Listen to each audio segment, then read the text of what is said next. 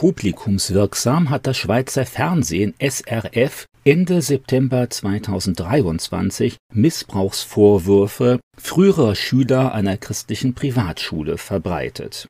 Diese Schule war Mitte der 1990er Jahre mit finanzieller Unterstützung des Schokoladenfabrikanten Jörg Lederach ins Leben gerufen worden der Fernsehsender greift Vorwürfe einzelner Schüler auf, die behaupten, dort in den Anfangsjahren geschlagen und psychisch unter Druck gesetzt worden zu sein.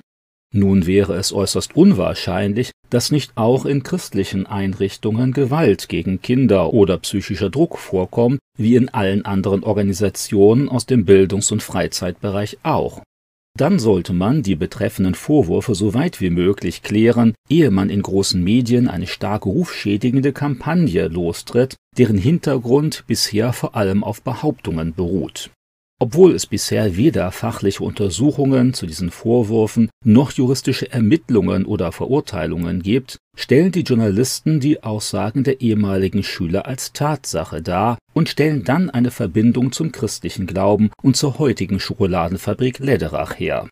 Auch ohne weiteren Nachweis strafbarer Handlungen oder eine unmittelbare Beteiligung von Jörg Lederach wird eine moralische Schuld bei dessen Unternehmen nahegelegt diese Strategie erwies sich in der Vergangenheit durchaus als erfolgreich.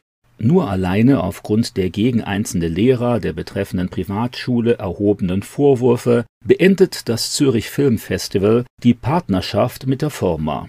Konsumenten wurden durch die Fernsehdokumentation indirekt nahegelegt, aus Protest keine Lederach-Produkte mehr zu kaufen Läderach macht Schokoladen, Pralinen und Konfekt. Das Unternehmen hat rund 160 Läden weltweit, darunter 19 in Deutschland. Seit 2018 führt Johannes Läderach die Geschäfte.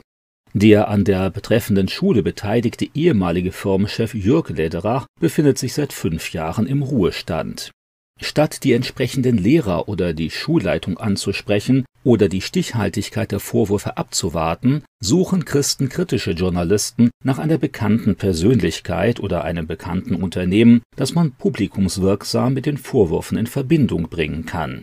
Gerne würde man das Renommee der Schokoladenfirma schädigen und damit einen bekannten Vertreter christlichen Glaubens zum Schweigen bringen, wie das ähnlich schon in der Vergangenheit in anderen Fällen funktioniert hat Schon ganz generell sind rufschädigende Vorwürfe aber höchst problematisch, solange deren Tragfähigkeit weder juristisch noch sachlich geprüft werden konnte. Das von Medien auch in diesem Fall gerne verwendete Stichwort Missbrauch lässt viele Menschen an sexuelle Vergehen denken. Dabei konzentrieren sich die bisher erhobenen Vorwürfe eher auf Ohrfeigen und andere Gewalt gegen Schüler Vollkommen unklar ist bisher, ob der ehemalige Schokoladenfabrikant überhaupt direkt mit diesen körperlichen Züchtigungen zu tun hatte. Alle kritischen Mediennutzer sollten hellhörig werden, wenn in den Medien Missbrauchsvorwürfe immer wieder im Zusammenhang mit christlich geprägten Personen oder Organisationen erhoben werden. Schon nach einer schnellen Recherche kann man aber selbst feststellen, dass der weitaus größte Teil von Missbrauchsfällen nichts mit christlichen Institutionen zu tun hat die Frage muss erlaubt sein, warum Medien deutlich weniger über Missbrauch in linksorientierten, ökologischen oder alternativen Kreisen berichten. Selbst in staatlichen Einrichtungen waren vor 30 Jahren körperliche Übergriffe nicht selten.